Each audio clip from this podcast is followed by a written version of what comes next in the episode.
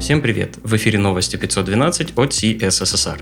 В этом выпуске React Context против Redux, Microsoft Edge 88, оптимизация Smash Magazine, сборник ресурсов для фронтенд разработчиков и VS Code Day 2021. У микрофона Ислам Виндижев. Интересные публикации. Адам Аргел на WebDev продолжает радовать нас серией статей про пользовательские интерфейсы. На этот раз речь пойдет про навигационный sidebar. Адам рассказывает, как создал респонсивный кросс-браузерный sidebar, который может работать как с JS, так и без, и поддерживает навигацию при помощи клавиатуры. Автор объясняет логику, которой руководствовался, и пошагово описывает процесс. Конечно же, есть и демо. Марк Эриксон, maintainer Redux, написал статью о React Context и Redux. Цель статьи – показать их отличия и пояснить, в каком случае что использовать. React Context – это относительно простой транспортный механизм для данных. Марк считает, что контекст может подойти для небольших приложений, но его сложно использовать в больших проектах с командой. В то же время Redux позволяет проще управлять данными, обрабатывать сайт-эффекты и сериализовать данные. Также с Redux гораздо проще поддерживать кодовую базу и работать с состоянием в приложениях, где состояния обновляются часто. Статья длинная и подробная, хотя в самом начале есть короткая выжимка от автора. Я рекомендую прочесть текст целиком, чтобы разобраться в вопросе и составить свое мнение. Виталий Фридман на Smashing Magazine рассказывает о том, как этот самый Smashing Magazine оптимизировали и ускоряли. Вы скажете, что все истории улучшения перформанса сайтов и веб-приложений похожи, но в чем-то каждый случай индивидуален и посмотреть всегда полезно. Оптимизация включала в себя масштабный рефакторинг CSS, сегментацию JavaScript кода и уменьшение его размера, а также работу с загружаемыми ресурсами в целом. Штефан Юдис опубликовал заметку об одной из новых фич Chrome DevTools 89. Речь идет о записи скриптов по Puppeteer. Если совсем коротко, включаете запись и производите действие на странице, а записывающая утилита сразу пишет код на JS для точного воспроизведения этого сценария в Puppeteer. Фича интересная и может быть весьма полезна при отладке. Пока что она доступна как экспериментальная, и ее нужно включить, чтобы попробовать. Как это сделать и как она выглядит в действии, в заметке Штефана. Никита Чураков опубликовал серию статей, в которых собрал полезные для фронтенд-разработчика ресурсы.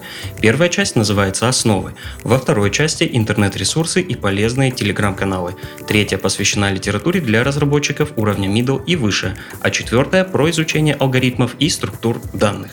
Возможно, вы найдете для себя что-то новое в подборках или захотите освежить старые знания. Microsoft объявила о VS Code Day 2021, первом официальном мероприятии редактора VS Code. Как вы понимаете, мероприятие будет проходить онлайн. Можно будет посмотреть на разработчиков редактора, узнать про новые фичи и послушать интересные доклады про лучшие практики работы с VS Code. Разговаривать будут много о чем. О работе с Docker из редактора, об интеграции VS Code и DevTools из Edge, о полезных трюках при работе с редактором.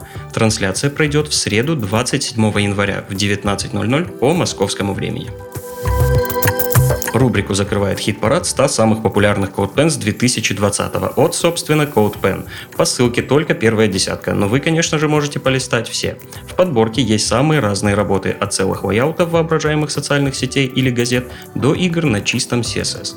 Также много CSS-арта и коротких сниппетов с полезными штучками вроде тоглеров. Новости релизов. Вышел Microsoft Edge 88. Напомню, теперь этот браузер на Chromium и стоит ожидать обновлений следом за обновлениями движка самого Chrome. В целом Edge в некоторой степени следует по пути Chrome и добавляет похожие фичи. 88 Edge умеет погружать неактивные вкладки в спящий режим для экономии ресурсов. В этом же релизе прокачали встроенный менеджер паролей, добавили возможность детальнее управлять приватностью и синхронизацию истории посещений и закладок между разными устройствами вышел Ruby on Rails 6.1.1. В целом это maintenance релиз. В ряде гемов были исправлены баги и внесены небольшие дополнения. Больше всего изменений в Active Record, Action View и Active Pack фреймворк Django отличился двумя релизами. Версия 3.1.5 — это багфикс релиз. В нем исправили краш при асинхронной обработке middleware и еще две небольшие регрессии. Еще один релиз — альфа-версия 3.2. На всякий случай команда фреймворка напоминает, что в продакшене на него обновляться ни в коем случае нельзя. Ждем бету. Также отмечу релиз Graal VM 21.0. К другим новостям. Разработчики из Microsoft, Google и Salesforce внесли предложение по созданию нового элемента pop-up для контекстных меню, всплывающих подсказок и других похожих случаев.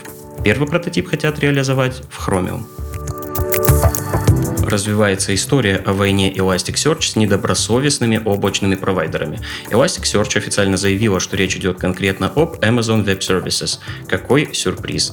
AWS не остались в долгу и ответили, что запустят собственный форк Elasticsearch и Kibana под лицензией Apache 2.0.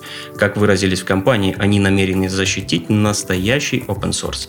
Напомню, что Elasticsearch последовал примеру MongoDB и хочет лицензировать свои продукты лицензиями Elasticsearch и SSPL, что что делает эти продукты уже не вполне open source. По моему мнению, команда Elasticsearch просто не продумала модель монетизации своевременно и теперь окажется под большим давлением. Причем давлением как со стороны сообщества, так и от AWS.